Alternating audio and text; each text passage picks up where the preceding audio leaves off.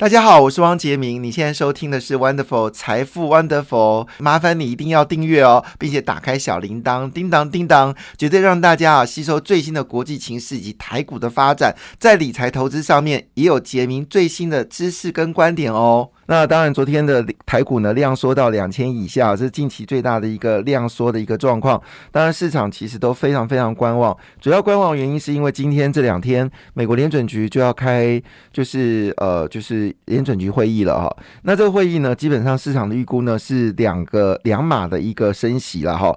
那当然，这是一个很重要的一个数据，为什么呢？如果你只升一码，市场会担心哦，就是可能开高走低，市场就是说，哎，你只本来要升两码，你就是升一码。他市场会觉得，哎，你升息升慢了，会觉得很开心。但是问题是，啊，你为什么只升一码？好，表示经济是不是有堪忧呢？因为第一季的美国 GDP 竟然爆出是负增长，这是让大家非常诧异的。有人说拜登选情吃紧了。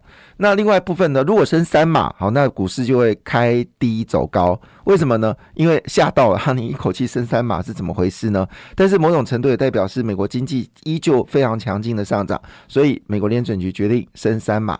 那如果升两码呢？那当然就是股市就温和上涨了，因为市场早就已经反映要升息的一个状况，已经跌那么多天了，不是白暖哈。那最近美国十年期指标利率已经开始往上呃往上上涨了。那以今天的状况来看的话呢，其实最重要的消息还是来自于，就是美国是不是要对中国继续对惩罚性的这个关税呢，继续要延续下去哦？那美国商务部呢，戴奇是说应该要降低了，来解决这个美国的通货膨胀的问题。但这个部分会不会触怒到参众议会的多数的议员呢？因为这些人其实对中国来说他们是厌恶的，因为美国现在有百分之七十的民众。好，对于就三分之二以上的民众，对于中国是认为不友善的国家，所以这部分非常两难哦。但其实大家也不用担心啦，大概五六月份开始，通膨就会慢慢从高点下来啊。最近最讨论的事情是，美国会不会有停滞型的通货膨胀？美国停滞型通货膨胀？嗯，美国，我觉得这个议题有点有点傻。好，就是美国怎么可能有停滞型通货膨胀呢？好。呃，因为停滞型通货膨胀一般来说都是发生在制造业比较为主的国家，那或者是呃内需产业就是比较弱势的国家。那理论上来说，美国其实制造业没有那么的强大，像他们科技业的成本板就很低。台湾当然要留意啊，但台湾也不可能停滞型通通货膨胀，因为中国不断的清零，大部分台商就不断的撤出，所以台湾现在最大的问题是工业用地够不够？好，那水泥钢筋价格不能涨，好涨上去的话，建筑成本会大幅增加，增加了企业的这个成本，所以也就是说各地方的县市，因为现在选举嘛，所以大家都没动作，真正要思考的问题事情是，是不是应该由中央呃内政部来思考问题，全台湾的。土地要重新再来做一个规划，因为我估计在未来的这三年当中啊，会有外商、哈外商以及这个嗯，就是本土的厂商呢回来生产了，因为中国的生产已经非常的不适合台商的存在，不论是人工的成本大幅增加，土地成本大幅增加，而且重点事情是，只要中国没有全面性的被感染，好而没有全面性的打第三剂。上海封城只是一个过程而已，可能封了，因为我们看，呃，武汉就不知道封过封过几次了，深圳也不知道被封过几次，那吉林是基本上都在被封城，所以换个角度来说，上海被封了这一次，难保下一次不再被封，因为欧盟孔就是传染性很高嘛，连台湾全世界的这个优良的这个防疫模范生模范生，都可能变成全世界第四个单日确诊最高的国家。到礼拜六可能就变成是全世界确诊率最高的国家，不是来不来，只是时间问题哦。前面打一份打好的战争，是因为之前的欧姆孔传染性没那么强，现在的这个呃之前的武汉病毒啊，新冠状病毒没有传那么强，但是遇到欧姆孔呢，大概基本上只要稍不留意哦，就会被确诊。那据了解，又有两位立法委员好。就是有被确诊，其实这不是很恐怖的事情，就在家里多喝水、多休息。那有咳嗽的话，就吃就吃这个感感冒糖浆啊。那休息一个几天，好好睡觉，然后多吃维他命 C，然后补充足够的维他命 D 跟维他命 E，其实基本上就会过了几天就会好了啦。好，那我们来看一下全球的股票市场的变化。那昨天呢，中国股市还是中国股市还是在属于休假的一个状况，所以还没有新的开盘。好，但香港股市呢，则是。表现的还可以哦，就是有上涨，涨了零点零六个百分点，就是万分之六了哈。那昨天焦点应该在欧洲跟美国。那非半指数呢是连续第二天上涨，昨天上涨零点七五个百分点，市场它在观望了美国联准局的利率政策。纳斯达克呢上涨零点二二个百分点，道琼工业指数呢则微幅上涨零点二个百分点。欧洲股市因为银行业交出了非常亮丽的成绩单，所以欧洲股市呢是普遍上涨，其中韩国、德国股市上涨零点七二个百分分点，法国股市则上涨零点七九个百分点。俄罗斯股市呃还是在休市哦，因为它现在还是五一的劳动节。那亚洲股市呢，有部分国家还是在休市当中。那没有休市的部分呢，就是印度。印度呢，昨呃股票市场呢是呃对不起，都在休市当中哦。好，都在休市当中。好，所有的日期都停在四月二十八号。呃。这个跟四月二十九号好，所以呃，这个五一长假呢，基本上在亚洲国家还是一个很重要的时间呢哦。但是呢，看起来美国股市似乎已经有一个上涨的趋势，倒是可喜可贺哦。那谈到这部分呢，当然大家最好奇的事情是还是台湾哦。那我们先谈几个重点好不好？我们先谈第一个重点，就是澳洲决定要升息了。那这是魁为十一年部分呢，终于决定要升息，从零点一升到零点三五个百分点。那澳币呢？最近就开始又在连续大跌之后呢，澳币呢已经开始回升了。澳币在二零二二年四月六号的时候，当时是零点七六块澳币兑一块美金，一路跌到零点七零兑一块美金哦。那昨天呢，已经开始有点翻扬的一个架势哦。那当然了，这部分是不是还持续上涨呢？好，这个部分要看他们利率是不是持续的调高。好。另外一部分呢，就是美国的债券利息呢，已经调升到百分之三哦。从二零二二零二二年的一月十四号的一点六个百分点，短短四个月之内呢，美国十年期公债呢，已经上升到三点一个百分点。那当然，你要三点一个百分点就已经具有投资价值了，所以。这对科技股来说就会担心啊，就是这个对成长型的股票就有一些压力，因为既然我有三趴的利息，我干嘛去投资股票呢？所以这是我们说目前为止大家最担心的问题。可是事实上，在过去的实例当中根本就没有发生，就是美国利率就算升到百分之五，股价大涨。我就是那个年代在这个金融金融业的，那时候美国十年期指标利率最高是到大概五点五个百分点，那时候我们的那种债券基金卖到一个吐哈，很多债券利息都给到六趴。后来利率一直往下掉，就坦白讲就没那么大吸引力了。那所以也就是说，美国利率走高真的会影响股票市场，我觉得是一个短期的现象哦。那所以今天《经济日报》的 A 六版是说，美国殖利率飙高哦，对科技股有压了哈。那挪威主权基金说苦日子来的。那我记得前阵子呢，外资调降了友达跟群创，就昨天友达跟群创股票大涨。有时候我看这个新闻，我很喜欢跟他对坐，就是别人悲观的时候我乐观，别人越悲观的时候我越乐观。所以挪威主权基金说苦日子来了，我却说这可能恐怕是投资机会来了。为什么这么说呢？我们不是随便讲的。当然，今天有一则新闻啊，这个新闻我也是当笑话来看，就是美国跟日本呢，他们要联手啊来发展二纳米。对不起，我又笑了。哼，他以为 二纳米就是一个三个数字叫做二纳米嘛？哪有那么容易哦？那所以今天。媒体直接说一句话：美日半导体要联手做二纳米哦。他们说不会负负得正啊。日本已经多少年没有发展这个半导体的制程了。美国的英特尔基本上已经是美国最强的，它的七纳米就是卡关，五纳米就是做不出来。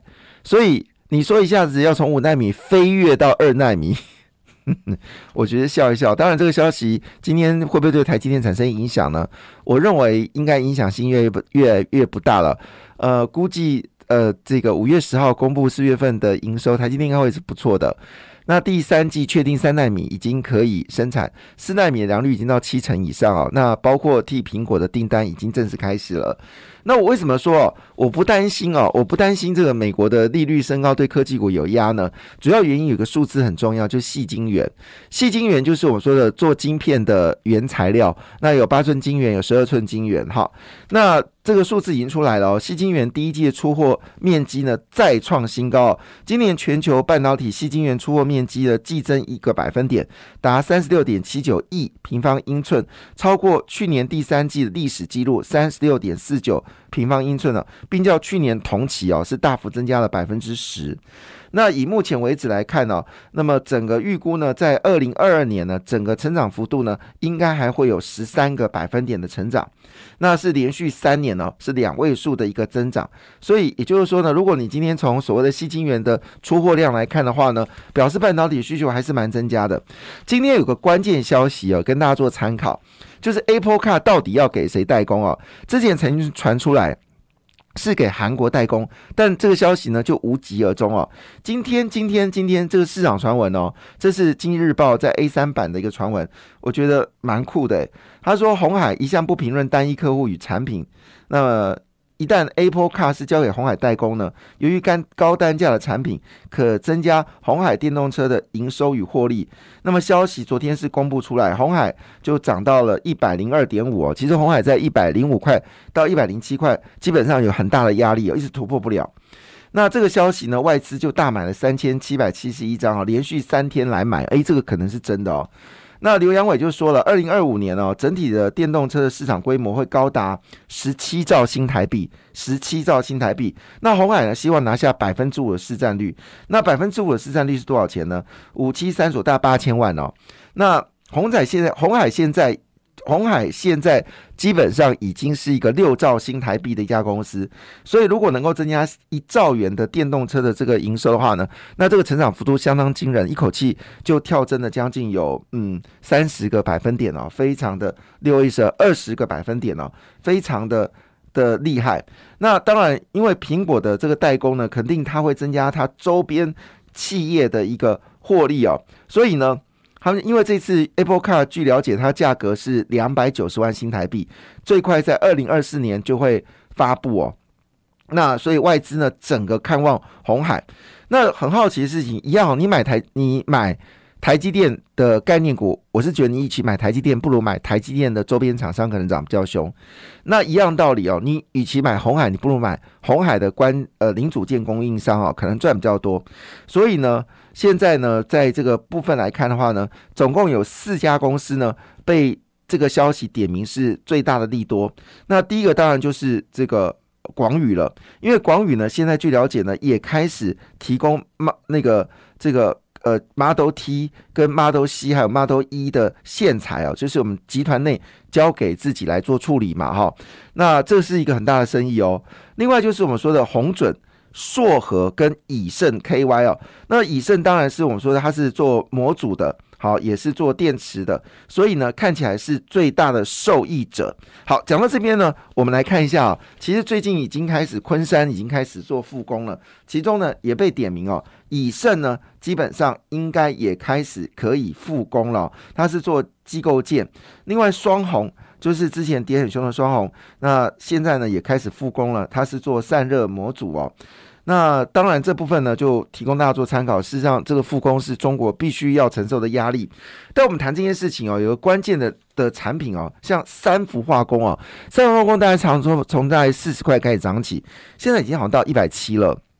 那价格呢还在往上走高，所以市场。宣布，就因为台积电宣布，未来三年呢会增加一千亿美金的资本支出，所有制程全部都要一起冲哦。而且呢，他宣布一件事，因为我们前特用的化学品呢，基本上是从日本进口的，但台积电呢一直希望啊，这个扶持本土的厂商，所以呢，他希望由本土来提供啊，这个特用化学。所以这一千亿美金，当然对于台湾来说是雨露均沾哦。那跟着市场电子的这个节奏，预估第三季哦，这些所谓透用化化工的产品呢，这个需求呢会在第三季呢会大幅的一个跳升哦。那么市场点名的公司呢，当然除了三氟化工已经攻上去之外呢，另外就是长兴。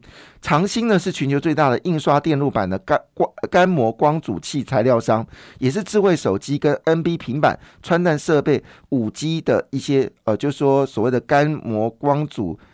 器材的一个供应商哦，那目前为止呢，它现在的尤其是印刷电路板需求大幅的增加，所以呢，对于干膜光阻材料需求呢，也明显的一个明显的增加。那现在呢，它开始要把它的这个产品呢更升级哦。那么升级部分呢，可以到真空压模的设备。所以换个角度来说呢，这个业绩可能值得去关注。另外就永光了，永光是做碳化系基板的抛光液，而碳化系呢称之为。呃，就是我们说的新一代的这个化化合物嘛，就是我们说的，就是之前是生化镓，现在是碳化系。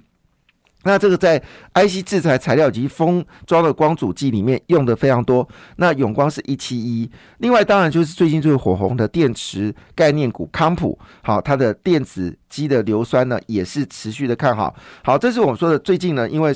这个台积电呢，已经确定啊，往三纳米跟二纳米方向进行一千亿美金的投资呢，当然对于啊这些所谓的化工业的产品呢，肯定有很大的帮助哦。那今天选择权部分呢，也特别就点名了长兴跟美奇马，美奇马是也是做电池的这个电池的里面的关键零组件哦。那这个在选择权部分呢？看得出来，最近大家加码电池概念股是有必要的趋势。为什么呢？因为好，这个拜登呢已经决定要大幅的发展所谓电池的部分哦。好，那当然，昨天最大的两个焦点就是我们说的航空股跟纸业类股哦。那因为这个华指呢，突然就宣布哦，每个月都要调高百分之八到百分之十的一个价格。那华指是台湾唯一哦，唯一哦生产纸浆的公司。那当然，台湾也有所谓再生浆，再生浆就是正荣跟龙城，那当然也是最大的受惠者。再生浆就是回收瓦楞纸来做生产的。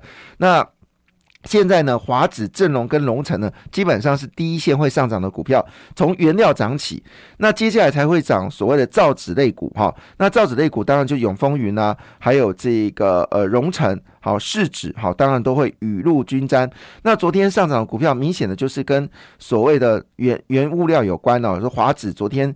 是涨了九点四哦，那么荣成呢也涨了二点九九个百分点，提供大家做参考啦。感谢你的收听，也祝福你投资顺利，荷包一定要给它满满哦。请订阅杰明的 Podcast 跟 YouTube 频道财富 Wonderful，感谢谢谢 Lola。